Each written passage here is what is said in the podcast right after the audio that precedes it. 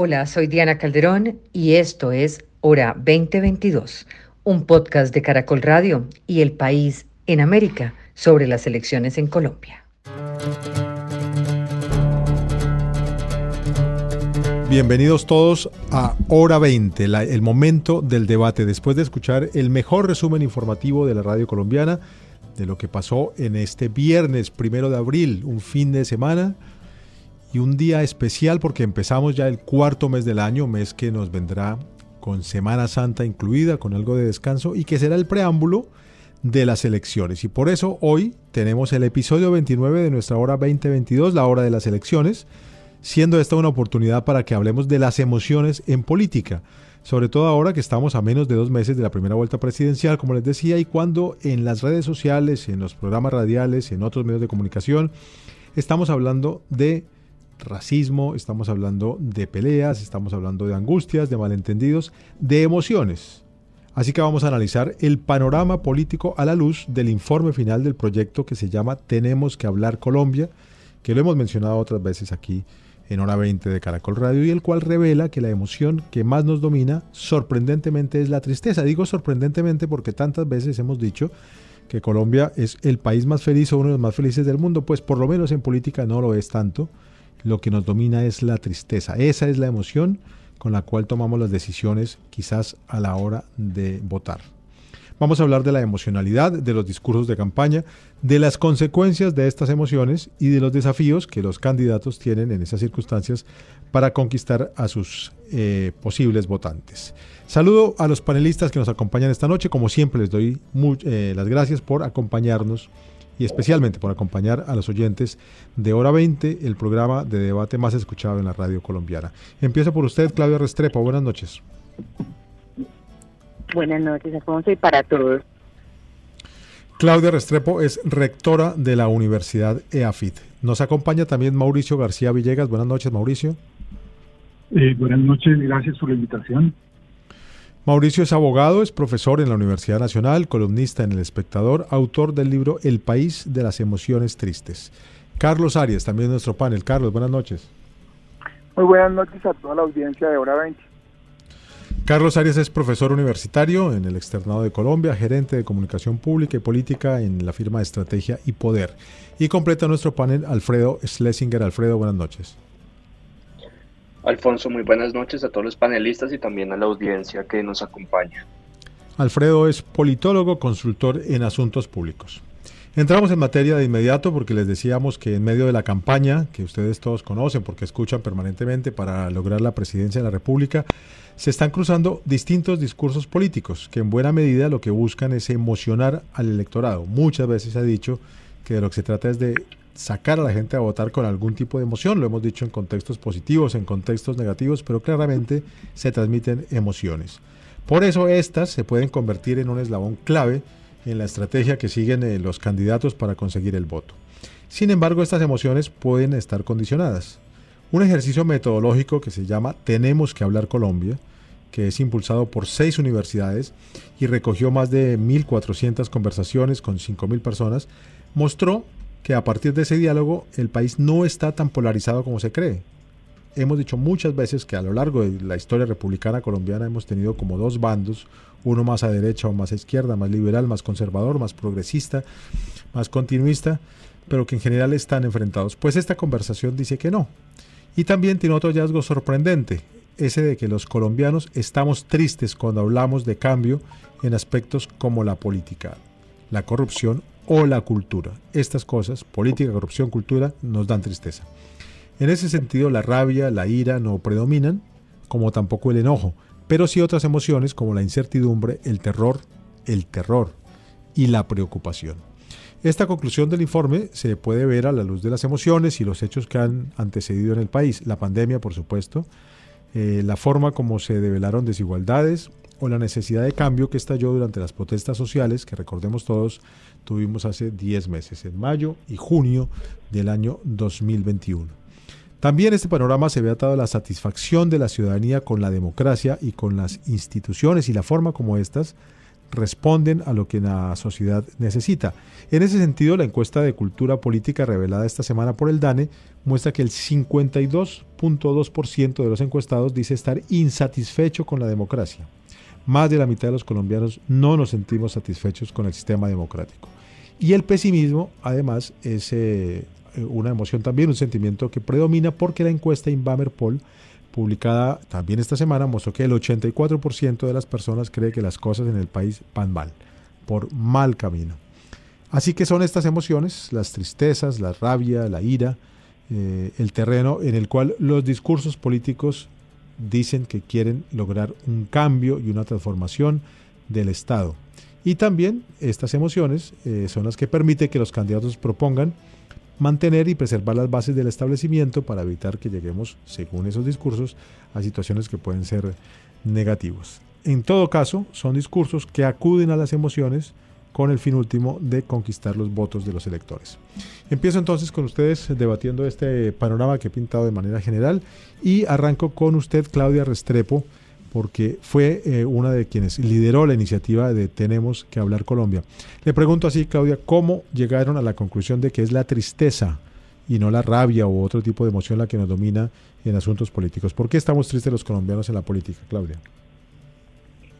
Bueno, pues lo primero es precisar que cuando nosotros abordamos la conversación, la conversación estaba asociada a tres preguntas. ¿Qué, quieres, qué quieren cambiar los colombianos? ¿Qué mejorarían? y que, eh, que mantendrían.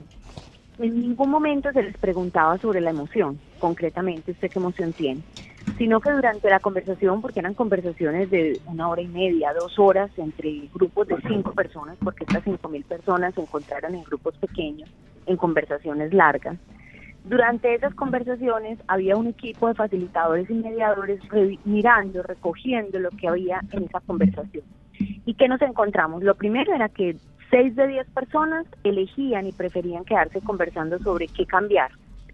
O sea, lo primero, un hallazgo y era la que había un interés y, un deseo profundo de cambiar cosas. Pero además, cuando hablaban de cambiar, la mayoría de las expresiones, las emociones que expresaban eran de frustración, eran de desasosiego, de eh, anhelos no cumplidos, un poco de insatisfacción. Pero, por ejemplo, te voy a decir algo, nosotros nos habíamos preparado como universidades metodológicamente para, para enfrentar conversaciones difíciles. Habíamos dicho, había un protocolo en caso de que las conversaciones se rompieran, entre otras porque estas conversaciones se hicieron entre agosto y noviembre del año pasado, posterior a todo este movimiento y esta explosión social que hubo. Entonces lo esperado era que iba a haber mucha radicalidad, iba a haber mucha polarización, iba a haber rabia, íbamos a tener que suspender y la verdad es que alrededor de 1.432 eh, conversaciones que hicimos, solo 14 tuvieron que ser suspendidas eh, porque incumplieron con los protocolos como cívicos y, y, de confianza en la conversación. Entonces lo primero que nos encontramos era que había una necesidad de conversar, una necesidad de desahogarse, no había esa polarización o al menos eran capaces de ponerse de acuerdo durante la conversación, pero además la mayoría de las emociones que asociaban cuando hablaban de las cosas que cambiar estaban determinadas por ese tipo de, emociones o de sentimientos que te estoy eh, planteando. Frustración, eh, ruptura, miedo, en algunos casos asociados a, lo que a lo que podía ser el futuro, pero no eran emociones de rabia las que se las que se estaban identificando. Que sí, por ejemplo, cuando las personas preferían hablar de lo que mantendrían, que eligieron la biodiversidad, la cultura, la constitución, todavía creen en el país. La emoción predominante en esas conversaciones de qué mantener eran conversaciones más de alegría, más de una emoción distinta, más de futuro, más de esperanza. Entonces, obviamente entender qué es el contexto la conversación también lo que nos permite, nos, nos ha permitido analizar qué tipo de emociones, expresiones y sensibilidades había en el momento en el que estaban conversando sobre los temas en concreto en lo que, de los que estaban conversando. Recuérdenos, Claudia, usted ha mencionado seis universidades. ¿Cuáles fueron estas universidades que participaron del estudio? Nosotros nos unimos seis universidades, tres públicas, tres privadas. El propósito era que además tuviéramos alcance territorial para poder garantizar que la conversación fuera representativa. Entonces nos unimos eh, la Universidad de los Andes, la Universidad Nacional, la UIS, la Universidad de Santander, la Universidad del Valle, la Universidad del Norte y EAFI, todas ubicadas en una zona de influencia que nos permitiera poder convocar al mayor número de personas alrededor de esas regiones. Compartimos facilitadores y profesores de las diferentes universidades que fueron formados como en una metodología para poder hacer captura de, de, la conversación, facilitarla y luego además recoger los resultados de la misma para poder garantizar pues que tuviéramos como la mayor representatividad y la mayor escucha de lo que estaba pasando en esas conversaciones. Bueno, voy con el resto de los panelistas, ya que pues eh, teníamos este marco general con que empezamos el programa, en la explicación que nos ha dado Claudia de la metodología, de la forma como se hizo la conversación a través de las seis universidades en distintos puntos del país. Les pregunto a los demás, ¿cómo ven este resultado a la luz del proceso electoral que estamos viviendo en este momento? Empiezo con usted, Mauricio. Eh, sí, muchas gracias. El trabajo eh, este por la Universidad los, eh, por esas seis universidades es muy juicioso y muy útil. sin embargo, hay que tener en cuenta que lo que lo que mide es un momento emocional específico en un instante determinado. Es como los plebiscitos. Los, plebiscitos miden un momento emocional, pero no miden la manera como las personas sienten emociones a lo largo del tiempo. Eh, todos sentimos casi todas las emociones, lo que pasa es que en algunos momentos sentimos unas más que otras. Entonces, eso es lo primero que quería señalar, hay que advertir eso.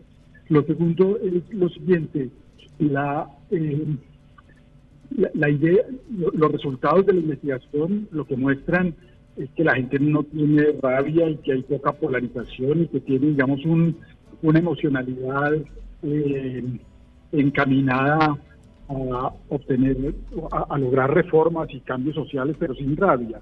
Eh, yo creo que eso es cierto, yo creo que la mayoría de las personas en el país no están polarizadas. Eh, la polarización que se siente es un poco una polarización falsa. Eh, Estados Unidos se han hecho muchas investigaciones. De este eh, Mauricio, ¿en qué sentido es falsa? Porque la verdad esto es de lo que más me ha sorprendido del estudio, porque lo que siempre hemos dicho, no, no ahora, sino de verdad eh, siglos atrás, es que Colombia está dividido casi en dos mitades y, eso lo veo un poco en las encuestas. Entonces, ¿en, dónde está la falsedad de esa sensación? Ya, es que estaba, estaba tratando de explicar eso justamente. Eh, por ejemplo, en los estudios que se han hecho en los Estados Unidos, lo que muestran es que más o menos el el 4 o 5% de las personas de cada uno de los partidos políticos, el republicano y el demócrata, están muy radicalizadas.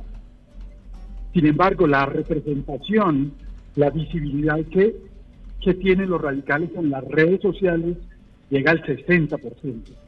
Eh, o sea, eso lo que quiere decir es que los que más participan, los que más bullazan, los que más hablan, los que más eh, discuten, son personas eh, radicalizadas. Mejor dicho, el, el, moderado muchas veces ante la polarización se disuade y no participa.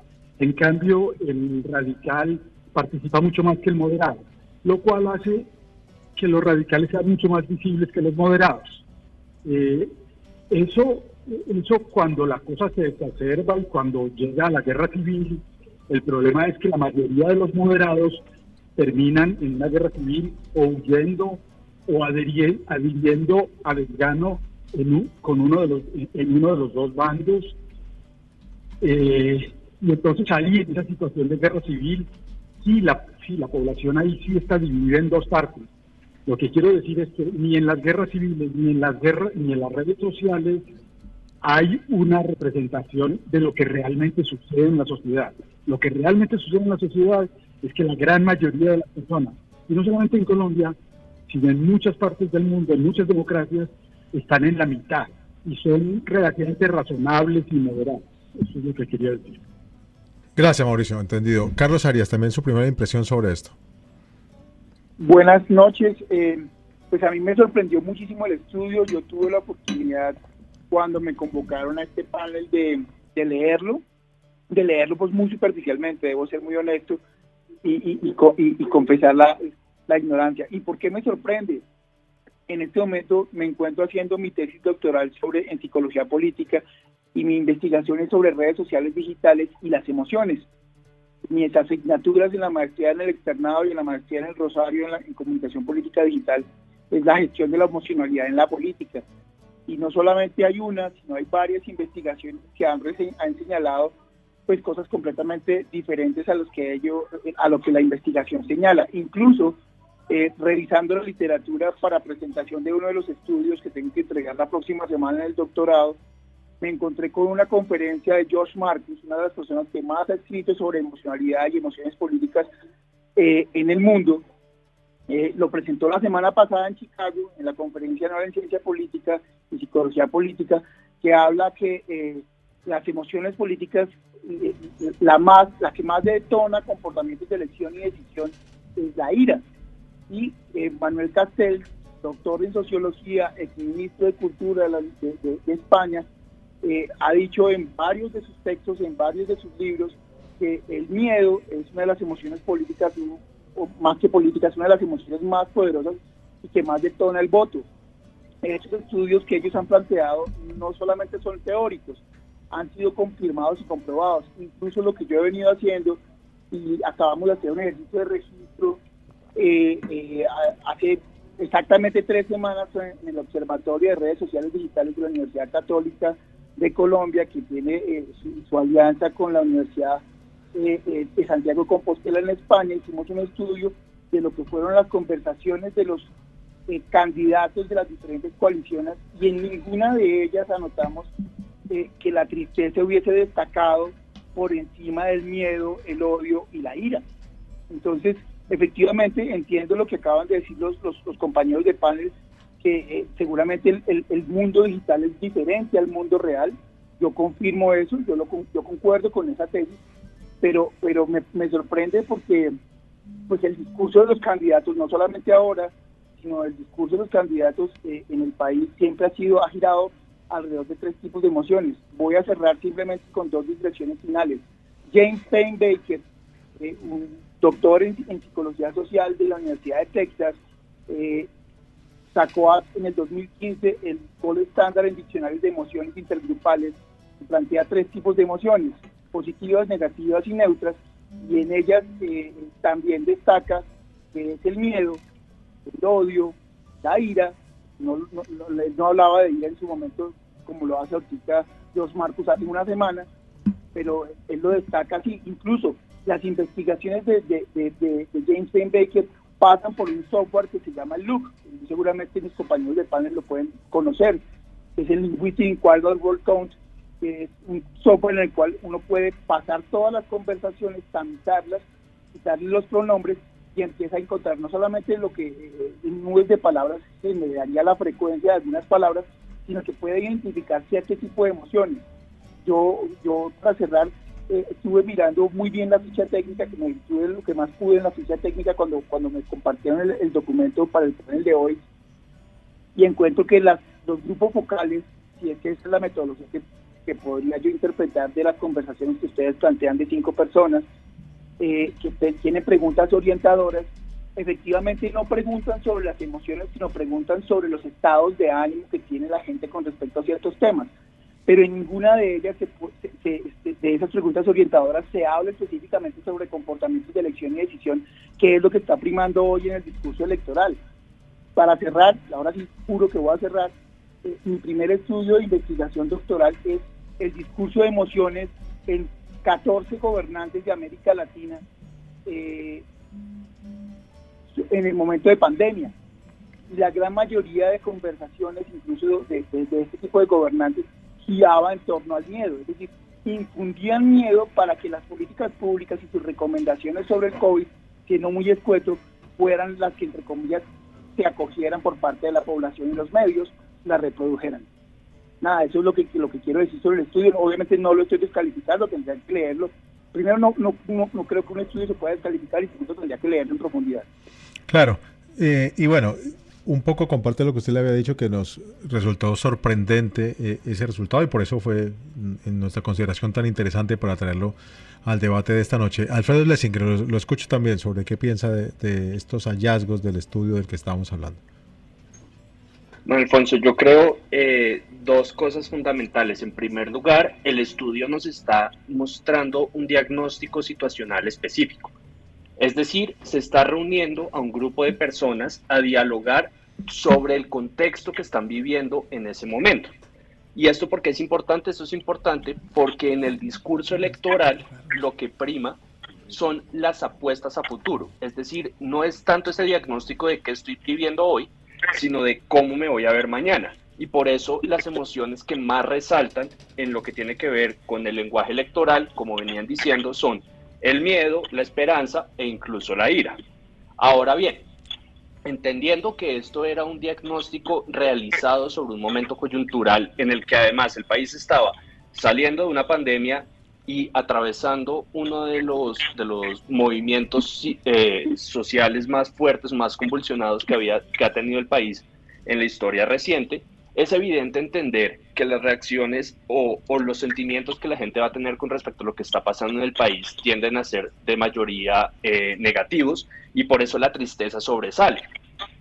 Sin embargo, me parece muy interesante, rescatando algunos aspectos del estudio, que esa tristeza no se refleja en una necesidad de cambio drástico o de cambio absoluto, sino que lo que se plantea es, hay muchas cosas que no están funcionando en el país, pero lo que hay que hacer es ponerlas a funcionar, renovarlas de cierta manera para que funcionen en cumplimiento de lo establecido por la Constitución, que en cualquier escenario, sea electoral, sea político o sea social, me parece que la conclusión de que una conversación nos permita decir hey, lo primero es el respeto por la Constitución, es fundamental y es algo que debería trascender también en estas elecciones.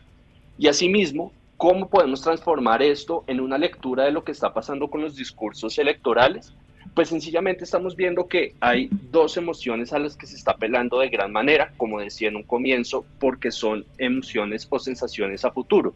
Por un lado, es el miedo drástico al cambio que se está manejando desde algunas campañas políticas, y por el otro es el intento de generar esa sensación de confianza de que hay apuestas logrables que se pueden hacer mediante modificaciones específicas. Y eso ya nos inserta en el escenario de, ok, ¿cómo están queriendo los candidatos que los ciudadanos reaccionen ante sus, ante sus eh, intervenciones y ante sus propias propuestas? Creo que como puntapié podemos arrancar un poco pensando y separando esos dos escenarios y tratando de identificar cómo esa tristeza se puede convertir en miedo o en esperanza para trascender un poquito más en el, discurso electoral.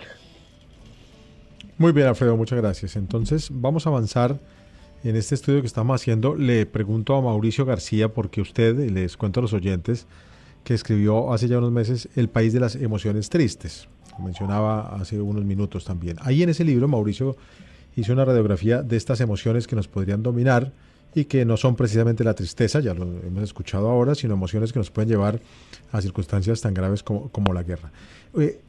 sin necesidad de entrar en ese, en ese detalle de su libro, pero sí hablando sobre las emociones, Mauricio, ¿cómo ve este juego emocional en el momento de la campaña electoral que vivimos y la forma como se acude a ellas? ¿Ve que los candidatos están acudiendo en forma recurrente a estas emociones para lograr tener el favor de la ciudadanía? ¿Cómo lo analiza Mauricio? Sí, yo, yo creo que está ocurriendo eso. Eh, me, parece acertado el, análisis que han hecho mis compañeros de panel. Eh, en particular estoy eh, de acuerdo con, con, lo dicho en, la última parte por Carlos. a ver, yo diría lo siguiente. La, hay, hay que distinguir el mundo de las redes sociales y el mundo de lo que piensa la gente. Eh, la, investigación que se hizo sobre lo que piensa la gente, no es sobre las redes sociales, no es sobre, digamos, la opinión visible o la, o la, o la opinión publicada, sino que es en realidad lo que piensa la gente. Eh, en, en, en relación con lo que piensa la gente, repito, hay mucha más moderación y mucha más sensatez y mucho menos polarización de la que existe en las redes sociales. Eso no significa que en un debate electoral las pasiones se puedan, no se puedan exacerbar y la cosa termine mal, termine en una virulencia tremenda, no solamente entre los candidatos, sino entre los votantes, y eso incluso en un caso extremo puede llegar a un conflicto o a un conflicto bélico o a una guerra civil. Eh, los, candidatos presidenciales, sobre todo aquellos que eh, lo que intentan es mostrar los peligros y el miedo, generalmente tienen mucho éxito. Y eso tiene que ver con una predisposición mental que tenemos los Homo sapiens. Eh, nosotros somos herederos de unos homos que existían en la época de los cazadores recolectores hace unos 30.000 años o más, eh, en donde era muy importante que hubiera gente que advirtiera de la posibilidad de un peligro. Si se equivocaran, si se equivocaban eso no era tan grande. El costo de advertir un peligro eh, irreal era relativamente bajo. El costo del pastorcito mentiroso es relativamente bajo. En cambio, el costo de no advertir el peligro, el costo de no anunciar que vienen los leones o que viene la tribu eh, enemiga a atacarnos es muy alto. Entonces nosotros somos herederos de ese tipo de homos, había muchos homos en esa época, de ese tipo de homos que tenía una predisposición especial para anunciar tragedias, algunas de las cuales eran ciertas, algunas de las cuales eran verdaderas. Entonces la mente humana es muy receptiva frente a esta, frente a esta idea de, de tragedias anunciadas, así sean mentiras. Y por eso es que hay tantas teorías conspirativas que rondan por las redes sociales, etcétera, etcétera. Eso es lo que generalmente hacen los extremos, sobre todo en la extrema derecha y en la extrema izquierda. Y eso realmente es muy rentable y siempre ha sido muy rentable en la historia de Colombia. Yo creo que el desafío fundamental que está ocurriendo hoy en día en esta elección es que hay un contraste entre quienes eh, eh, anuncian tragedias eh, si, si el candidato, si uno de los candidatos llega al poder y otras personas que lo que dicen es no, lo que hay que buscar es otro tipo de emociones, la emoción de que sí se puede, la emoción de que puede haber cambios a través de las reformas, cambios a través de, del entendimiento, de la coordinación, de la solidaridad, etcétera, cambios que pueden ser pacíficos y que dependen mucho de, eh, de que nos entendamos y de que trabajemos juntos. Ahí hay otra emoción, esa emoción es más difícil de, de, que pase y de que tenga éxito que la del pastorcito mentiroso, pero es una emoción al fin y al cabo eh, que está intentando hacer este camino y yo creo que tiene un buen futuro. Gracias, Mauricio. ¿Qué piensan nuestros demás panelistas sobre este uso de las emociones que hacen o intentan usar los candidatos presidenciales? Claudia. Yo. Ah, bueno, dale, Claudia, dale, dale. Gracias, yo simplemente quisiera ir como plantearles algo y es lo siguiente, miren. Lo primero es que en la conversación que nosotros teníamos o la que promovimos metodológicamente, hay una diferencia en el contexto de elección. No solo por el momento, porque nosotros no les estábamos preguntando por el momento, coincidió, porque digamos esta fue una, una metodología que tenía previsto, era preparar al país a escuchar las voces de los colombianos de cara a las elecciones del 2022, solo que coincidió con todo este tema de la explosión social. Sin embargo, recordemos que previo a ese proceso también había habido una evaluación que se hizo de parte de la Universidad del Rosario y del tiempo que estaba dirigido a entender los jóvenes. Y con los jóvenes también se ratificó este tema de la emoción, de la tristeza. ¿Qué es lo que nosotros nos encontramos en la conversación? Que el asunto no era la coyuntura de la elección o la coyuntura de algo, era más bien una sensación de cansancio frente a los temas estructurales del país cuando nosotros les preguntábamos, ¿usted qué cambiaría en el país? No de cara a la manifestación, no, sino usted qué cambiaría del país en el futuro. Ellos hablaron de la educación, hablaron de la corrupción y hablaron de la política. Y cuando hablaron de la política, luego nos dimos cuenta contrastando que no es una falta de credibilidad en la política como, como ruta, sino de las prácticas y de los comportamientos de los políticos porque cuando les preguntábamos sobre los agentes de cambio, ¿quiénes creían ustedes que debían hacer los cambios? Muchos asociaron esos cambios a los actores políticos y públicos, pero a la vez les preguntábamos si creían que ellos iban a hacer ese cambio y inmediatamente contestaban que no. Entonces, esa conversación lo que estaba mostrando es un estado de frustración, de insatisfacción, de tristeza, porque hay, un, hay una imposibilidad de generar unos cambios que creen que deben hacerse en el país. Obviamente, si eso tú lo pones en el caldero de la, de la coyuntura electoral, lamentablemente, para mí, a, mi, a mi parecer, eh, lo que lo que hacen estos, estos procesos es incrementar o agudizar ese estado de frustración a tal punto que hace que la reacción se convierta en, en, una explosión de emoción mucho más agudizada. Distinto es si por el contrario uno acudiera a esa desesperanza o esa tristeza que tienen los colombianos y por el contrario tratara de apalancar ese, ese proceso para poder hacer cambios y transformaciones. Entonces digamos que el estudio en sí mismo inclusive tenía un propósito y es que los tomadores de decisión, los candidatos, las personas que están, que pueden hacer cambios en el país, pues, un poquito más en consideración las voces de los colombianos y a partir de eso pudieran construir visiones. Lo que uno ve hoy es un escenario bastante desdibujado de eso mismo que es lo que en el largo plazo termina agotando a los colombianos que es esa exacerbación de emociones que al fin y al cabo dejan un sentimiento de zozobra, no ya una emoción temporal momentánea, sino un sentimiento un poquito más extendido de zozobra y de insatisfacción, porque en última se sienten abordados o acorralados por un momento en el cual tú tienes toda la razón para seguir desconfiando de la política, desconfiando de que no va a haber cambios, desconfiando de de los actores públicos y políticos que deberían hacer los cambios. Entonces, eso es en realidad lo que uno ve en este momento. Bien, Claudia, gracias. La, interrumpo porque vamos a escuchar a Alfredo, que nos pedía la palabra hace instantes, pero después de un eh, breve corte en que vamos a escuchar la actualidad de lo que pasa en el mundo del deporte a esta hora en Caracol Radio.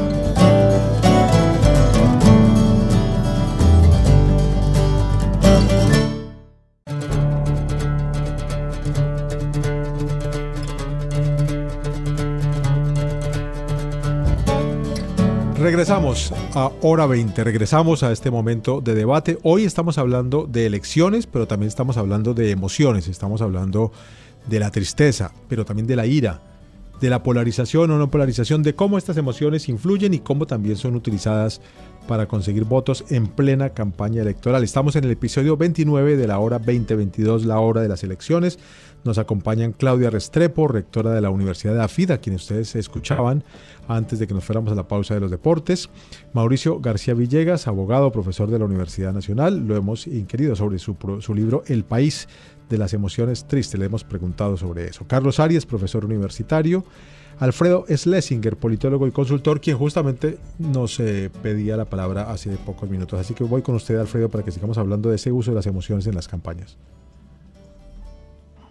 Bueno, Alfonso, por honor a la verdad, creo que era Carlos el que estaba pidiendo el uso de la palabra, pero ya que me la diste, quisiera eh, sintetizar un poquito lo que estaba diciendo Claudia, eh, en gran medida porque yo no estoy diciendo o no estoy en desacuerdo con ella con respecto a la intención que tenía el estudio en el momento específico en que se hizo. Es decir, yo no, no digo y no planteo que este estudio se haya hecho como respuesta al momento convulsionado y a la pandemia y que de eso se estuviera tratando eh, los resultados que, que este arrojó. Sin embargo, sí quiero plantear la diferencia fundamental que hay entre este tipo de estudios y la pregunta que se tiene que hacer en un momento electoral. ¿Por qué? Porque reflejan condiciones temporales diferentes. Y eso es fundamental para entender también que este tipo de elecciones o cualquier tipo de elecciones eh, a nivel político es una decisión absolutamente emocional en tanto que se está jugando precisamente con esa intención o ese deseo de ver cómo va a ser el país y cómo va a ser el ordenamiento político a futuro. Y frente a eso, o con respecto a eso, es muy importante determinar cuáles son las principales estrategias que se están utilizando. Entonces, por un lado está la evidente y clara estrategia de nosotros no representamos una amenaza política como la que se ha visto en otros horizontes, es decir, apela al miedo de la gente con lo que ha pasado en otros países.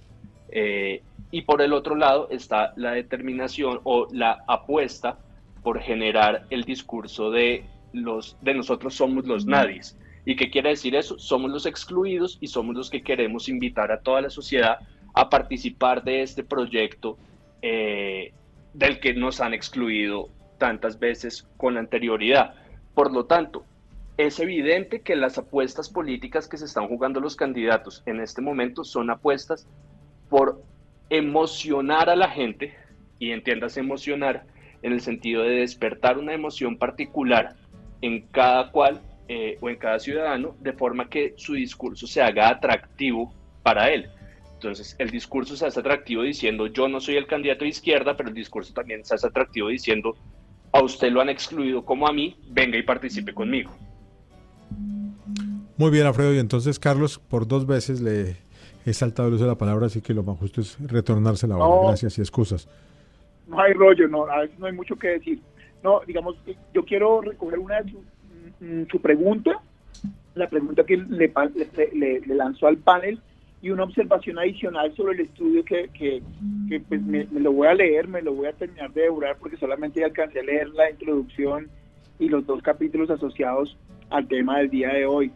Eh, la primera, entonces arranco por el estudio. Efectivamente, yo concuerdo que, que, la emocionalidad que se encuentra eh, entre la gente más allá de las redes sociales, específicamente más, más allá de Twitter, que es verdaderamente una burbuja que no representa el sentimiento y, la opinión nacional del país, de eso que llaman algunos el país nacional o el país de las regiones, es un país insignificante de 4 millones de personas y de esas 4 millones de personas, según los estudios que, han, que, entrega eh, eh, el, Twitter Latinoamérica, 2 millones y medio están en Bogotá, o sea, calculemos el, el, lente o lupa de país que se puede encontrar en Twitter.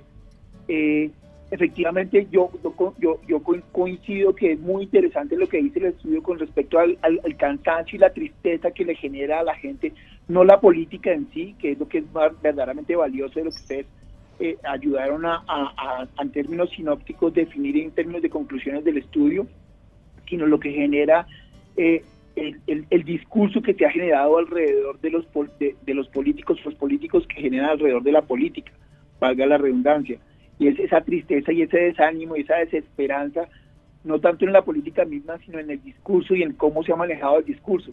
Y creo que desde allí una estrategia para empezar a retomar la pregunta que lanzaste al aire, una estrategia que podría empezar a retomarse por parte de los de los de los políticos y eso hace parte un poco de lo que yo estoy investigando que seguramente se va a ver en la segunda vuelta porque yo no creo que haya ganador en la primera eh, es que vamos a encontrar más propuestas y más emociones asociadas a las propuestas que indignación, ira eh, y, ataque, que fue lo que encontramos en la primera fase. Les mencionaba en la primera intervención que eh, en el observatorio... Carlos, pero que eso, lo que usted está diciendo es que esas propuestas las encontraremos desde ahora mismo en las últimas semanas o ya para la segunda vuelta. Yo yo creo que yo creo que los encontraremos en los estertores de esta primera vuelta y en todo lo que será la segunda vuelta. ¿Por qué? Porque la emoción asociada a la ira y el odio que buscaba generar una diferenciación entre los perfiles políticos de los diferentes casi veintipico de candidatos que alcanzamos a tener en coaliciones, creo que eso sí va a desaparecer. O no va a desaparecer del todo, pero sí se va, sí va a ser mucho menor ¿Por qué? Porque la gente está abrumada, está agotada de lo que llaman la polarización, que esa polarización se exacerba, no solamente desde las emociones, sino que se evidencia en las redes sociales y que lamentablemente el palo es para todos, se reproduce en los, en los medios de comunicación porque genera clics, porque gana rating, porque hace que eh, los titulares sean más llamativos, porque hace que los periódicos vendan más, porque hace que, eh, digamos, los programas de opinión lamentablemente o afortunadamente, dependiendo del lente como que lo miren, eh, vayan más políticos y menos analistas o más analistas asociados a políticos que analistas asociados a medios a, academia. ¿sí? Eh, ahí, como digo, el es para todos. Entonces, para cerrar, yo lo que creo es que el estudio es muy importante porque nos permitiría o le permitiría a un equipo de campaña empezar a advertir qué tipo de entramados temáticos asociados con emociones son los que necesita escuchar la gente para abandonar esa desesperanza y esa tristeza. Y dos, creo que a pesar de que el odio, el miedo, la, eh, ira, como decía Marcus la semana pasada en Chicago, eh, son preponderantes en este, en este en ejercicio de comportamiento de elección y decisión electoral, eh, si se llevan o si se despolarizan, si se desmitifican y se llevan más a esas emociones íntimas, van a ser mucho más valiosas en la segunda fase del proceso electoral colombiano después de que pase la primera vuelta. Muy bien, Carlos, les recordamos a todos que estamos hablando de emociones en las elecciones. A propósito de Tenemos que hablar Colombia, una iniciativa de seis universidades del país, ya nos contaba Claudia con detalle, también la Fundación Ideas para la Paz y de Sura, que de alguna manera intentó replicar un ejercicio que se hizo en Chile en el año 2020 tras las protestas sociales. Este, este proyecto también se da acá a partir de este estallido social del año pasado y que habló con eh, personas de distintas eh, zonas del país, etnias, géneros y edades, sobre qué cambiar, qué mejorar y qué mantener. Así que seguimos hablando de este asunto en nuestra coyuntura mm, de las elecciones en Colombia. Y entonces quiero preguntarles algo más a propósito de lo que último que decía Carlos es en este futuro inmediato, ¿ustedes qué creen que podrá pasar. Escuchábamos en otro espacio de Caracol Radio esta semana a Ariel Ávila, que ahora será senador, pero que ha sido durante muchos años y aún lo está siendo analista político, diciendo que le tenía mucho miedo a mayo, que mayo podría ser un mes eh, violento, que haya, decía él, que haya quizás en ese momento muchas expresiones de terror, de ira, de angustia real con atentados, con eh, ataques, pero también eh, exacerbándose las interacciones en las redes sociales. Así que les pregunto a ustedes, a partir de esto que hemos hablado, ¿cómo esperan ese tramo final de la campaña, ese último mes que tendremos ahora desde abril y sobre todo en mayo, antes de que, de que las votaciones ocurran? ¿Quién quiere empezar? Yo me quiero lanzar eh, hablando de, Mi nombre es Carlos. Sí, yo Carlos. Quiero arrancar, yo quiero arrancar porque con todo el respeto por el trabajo que hizo Ariel hace unos años, yo creo que eh, este ejercicio de, valerse de, ser analista e investigador para ser político es como esa llamada puerta giratoria que nosotros tanto criticamos o tanto señalamos. Entonces, yo creo que político hacer política y analista hacer, hacer análisis. Entonces, con respecto ya, y, no es con eso quiera invalidar o quiera anular a Ariel Ávila, ni mucho menos, eh, pero, pero yo creo que, que esa plataforma política de utilizar los análisis, los estudios y las investigaciones para señalar siempre lo mismo, generar indignación, yo creo que ya es suficiente. Eh, y dos, con respecto a, lo que plantea, es posible que este tipo de ataques o este tipo de violencia se pueda llegar a ver. Lo que pasa es que eh, me parece que, que, es un poco fatalista hoy a, advertirlo. Yo estoy en contravía, como te dije ahorita, yo creo que después de que pase la primera vuelta electoral y se terminen de desatar los odios para poder marcar las diferencias y queden dos en contienda, seguramente vamos a ver ataques de las campañas y van a haber campañas negras, como siempre sucede, no solamente aquí en Colombia, sino en el resto del mundo. Pero el debate mucho más de fondo va a ir, a, estoy convencido de que se va a ir girando mucho más a las promesas, porque hay un desgaste de ese tipo de maniobras estratégicas y tácticas en marketing electoral que han venido sucediendo desde una de las campañas más largas que yo he sentido, no sé si sea la más larga, eh, pero que yo sí he sentido más larga quizá por, por esta nueva figura de, de, primera y segunda vuelta y coaliciones que ha generado un desgaste en la opinión pública. Gracias, Carlos. Alfredo. Alfonso. Sí, yo, a diferencia, a diferencia de Carlos y lo que estaba diciendo con respecto a, lo, a cómo él ve ese, ese desenlace de la campaña, yo pienso que se van a exacerbar, por lo menos de aquí al final de la primera vuelta, eh, se van a exacerbar los mensajes de diferenciación entre los candidatos. ¿Por qué? Porque es el momento de reafirmar cuál es el apoyo verdadero con el que uno cuenta. La segunda vuelta en últimas va a terminar siendo un escenario de atracción de, quienes están indecisos y ahí el escenario de, de las propuestas y de los ejes temáticos podrá cobrar un poquito más de fuerza. Pero en este momento lo que tienen que hacer todos los candidatos, por lo menos los que aspiran a llegar a esa segunda vuelta, es reafirmarse en los apoyos que tiene y eso lo hacen a través de generar esa identificación y esa fortaleza en la identificación de sus votantes y del mensaje que ha tenido eh, desde que comenzó la campaña, que en lo que sí estoy de acuerdo con Carlos, se ha sentido muy larga eh, y creo que es precisamente por la inclusión de, este escenario de consultas interpartidistas que, se volvieron casi que unas primarias y que terminaron alargando las posibilidades de, de elección presidencial.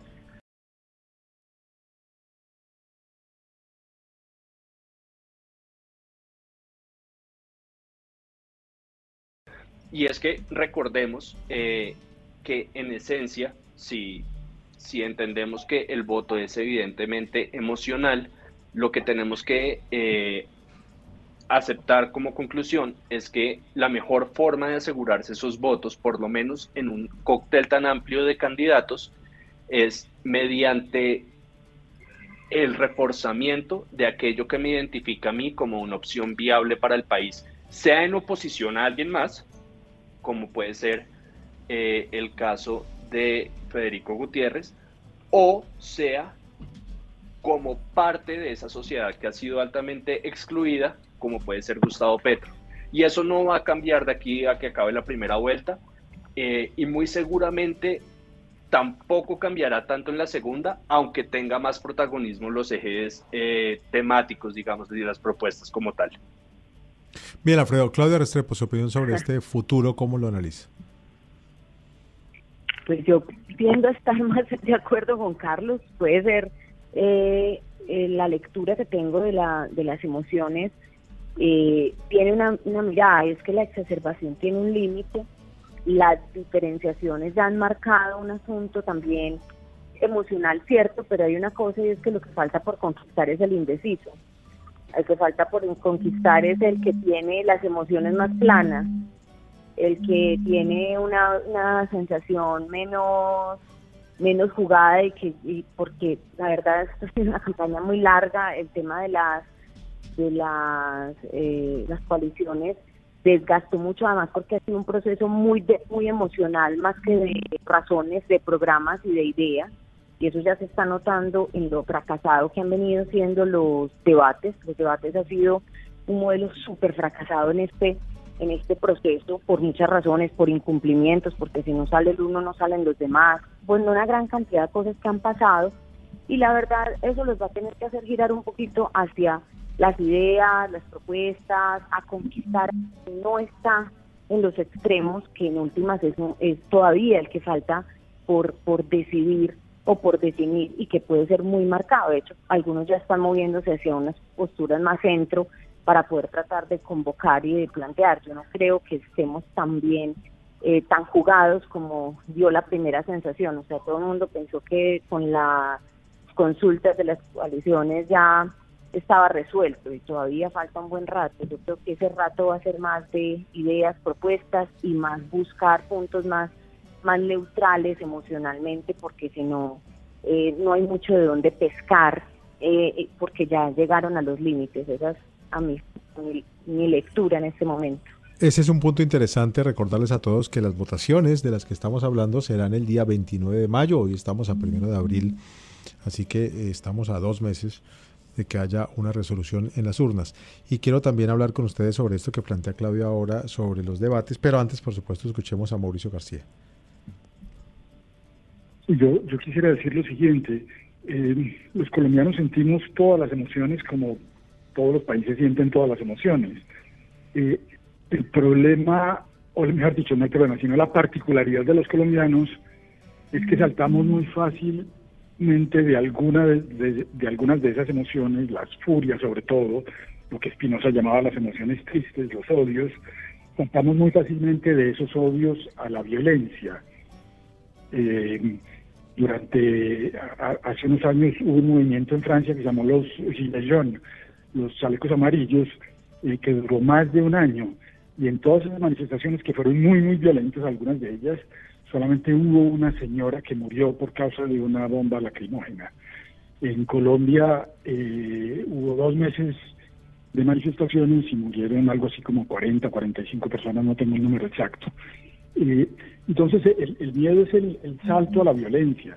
Y a mí lo que me preocupa de las próximas elecciones no es tanto la el discurso de los candidatos y su virulencia posiblemente, sino la combinación de eso con la deslegitimación del sistema electoral, de la registraduría. Eso me preocupa particularmente. Eh, y me preocupa eh, lo que le preocupaba a los liberales del siglo XIX, y es el regreso de los viejos queridos odios, como ellos los llamaban. Me preocupa lo que dice, por ejemplo, Francisco Gutiérrez en su libro eh, sobre las posibilidades de regreso de la violencia. Esa combinación de deslegitimación del sistema electoral y de segunda vuelta con unos discursos muy descalificatorios y muy exacerbados, que en otro país no producirían violencia porque son normales, como dice Carlos, pues en Colombia pueden ser una combinación muy peligrosa.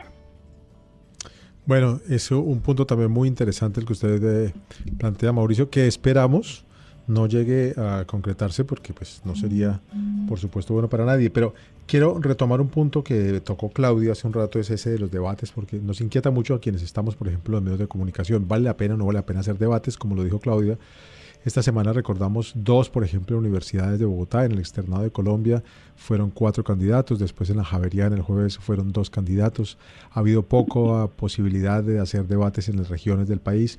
Entonces, ¿qué piensan ustedes sobre eso? ¿Hay que seguir insistiendo en ese modelo de los debates o tienen alguna idea de otro camino que podamos seguir para que la gente conozca a los candidatos, eh, sepa cuáles son sus propuestas y tome decisiones mejor informadas. Ya, ya que usted puso el tema, Claudia, se lo planteo también de primera. ¿Tiene alguna idea de qué deberíamos hacer? Pues mira, lo primero es que ha sido una, es como una cantidad de debates. Todo el mundo quiere hacer debates, las universidades queremos hacer debates, eh, los medios de comunicación quieren hacer debates, los gremios. Entonces eso es una cosa absolutamente compleja. Segundo, me parece que están muy adelantados eso hace que pues, uno después de una de una de unas primeras elecciones un domingo y al lunes ya el primer debate es una cosa un poco como como un salto muy marcado y eso creo que le ha quitado calidad a la utilidad del debate que el debate en últimas la calidad, el objetivo sería que los ciudadanos fuéramos capaces de discernir a partir de la escucha de la conversación y de la discusión es qué es lo que, recuerden que el voto en Colombia es programático y el principio del debate debería ser que nosotros conociéramos los programas, pero este modelo más esta cosa de las emociones que hace que el debate se la pase, además las preguntas van más asociadas al contraste, a la discusión, que a la posibilidad de escucha de, de programas. En este orden de ideas te digo, si los debates siguen en esa línea, en vez de generar utilidad lo que generan es más confusión a la hora de que el elector pueda entender bien cuáles son las diferencias de los candidatos. Claudia Restrepo, rectora de la Universidad de AFID, e impulsora de este estudio que nos ha convocado hoy a nuestro programa. Tenemos que hablar Colombia. Gracias por habernos acompañado esta noche, porque ya vamos acercándonos a nuestro cierre. Mauricio García, una idea también final sobre qué podemos hacer en reemplazo o para fortalecer los debates. Pues yo creo que los debates son muy importantes, pero también es conveniente que, los votantes eh, aprendan o puedan eh, como valorar el talante moral de los candidatos eh, y no solamente sus propuestas. De que luego las dos cosas son importantes. Yo, yo he creído, y así lo, lo, digo en mi libro, yo, creí, yo he creído que el, que el gran conflicto en Colombia es entre una serie de candidatos que, que tienen una actitud mesiánica eh, y que quieren cambiar el país con una visión utópica y maximalista de la sociedad y por eso están dispuestos, justamente porque tienen esa visión maximalista, a, a, violar la constitución o, o, a, o, a restringir la constitución, a interpretarla de manera mañana hay gran debate entre ellos y, eh, y políticos que, independientemente de las ideas que tengan de derecha o de izquierda, eh, están dispuestos sobre todo a hacer reformas con base en la ley y sujetos a la Constitución. Esa es una actitud moral del, de la, digamos, de la política frente a las instituciones y frente al entorno. Y yo creo que los debates y los encuentros y las discusiones sirven también para eso para detectar esa, esa actitud moral y emocional al mismo tiempo que acabo de señalar. Muchas gracias, Mauricio, abogado, profesor de la Universidad Nacional. Para el cierre, muy rápido también, Carlos. Carlos Arias, ¿alguna idea sobre esto de los debates? Varias cosas, eh, eh, coincidiendo con algunas que ya mencionó Claudia. La primera es que hay que tener en cuenta que es que la personalización de la política dejó por fuera el debate de las ideas. Entonces es más importante hoy la sociedad del espectáculo, el entretenimiento alrededor de la imagen pública que está asociada a las emociones de los candidatos y por eso la debatitis eh, ha desgastado la, el escenario ha desgastado esa alternativa y esa herramienta absolutamente necesaria para la construcción de, digamos, de, climas de opinión o, la, o la construcción de ese acervo de conocimiento que tengan los ciudadanos sobre los candidatos. Entonces, yo creo que la primera alternativa, más allá de la crítica ya planteada, es que si fuese posible mm, reducir el, el número de debates, eh, y eso, eso, eso tendría y obligaría por lo menos a varios medios de comunicación a ponerse de acuerdo en un debate profundo o varios mm, debates profundos sobre diferentes temas, un debate sobre salud, un debate sobre economía, un debate sobre empleo, estoy diciendo cosas en borrador, en el cual participaran varios, participaran varios de los medios y algunos de los gremios. Eh, eso le permitiría a, a, los electores concentrar sus ideas y le permitiría a los candidatos no intentar abstraer, reducir una idea para una política pública en menos de un minuto y medio. La segunda, o la tercera mejor, es que tengamos claro algo que en las sociedades sin comunicación política moderna ya está eh, sobre el tapete, y es que los debates no logran, eh, digamos, no ganan, no ganan una elección. Pueden hacer perder a un candidato, pero no logran ganar una elección. Eso es simplemente para decir no que se, no, no que no se deben hacer los debates, sino que los debates no deben girar alrededor de, de, los temas íntimos y personales de los candidatos, sino de cómo van a lograr las propuestas o las ideas que han lanzado como globos en algunos momentos en diferentes redes sociales hoy en ese tipo de escenarios, para que las personas empiecen a desmitificar el tema de yo no voy a votar, no voy a votar por este o voy a votar por aquel. Es decir, no que el debate le permita a los ciudadanos decir por desechar una opción, sino por hacerse a una opción. Porque últimamente lo que hemos venido pasando es que terminamos votando por el que por el menos malo o por el que menos nos gusta. Creo que esos son los tres elementos que yo plantearía como alternativa. Muchas gracias, Carlos. Y cierro con usted también muy rápido, Alfredo Schlesinger, politólogo, consultor. Claro que sí, Alfonso. Bueno, eh, lo primero es que se siente esa sensación de agotamiento por la cantidad de debates. Solo esta semana hubo como cinco o seis debates, a lo cual es imposible hacer un seguimiento constante de qué es lo que está pasando en el debate político, por lo que me, me suscribo a la idea que lanza Carlos de establecer eh, menos cantidad de debates concentrados en ejes temáticos específicos que permitan de verdad explorar eh, en esas condiciones, sumando que también permitan identificar el talante moral de los candidatos, como decía Mauricio. Eso por un lado.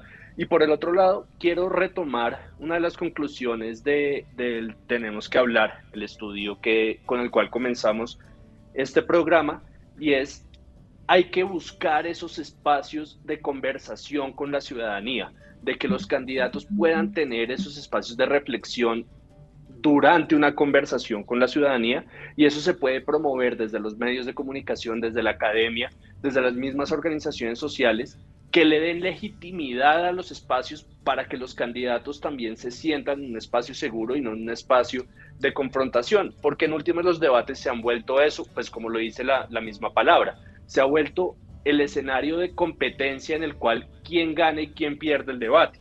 Eh, perdiendo el sentido mismo de, lo que es una confrontación de ideas. Por lo tanto, creo que abrir esos espacios de, de, conversación ciudadana con los candidatos podría ser un paso favorable hacia, hacia la legitimidad del proceso electoral que estamos atravesando. Alfredo, muchas gracias. Gracias a todos nuestros panelistas de esta noche. Gracias a todos ustedes especialmente por escucharnos. Terminamos hora 20 de Caracol Radio volverá a este espacio el próximo lunes a las 7 de la noche. Quedan ustedes con el resumen informativo de última hora y con el mejor programa deportivo de la radio colombiana, El Alargue.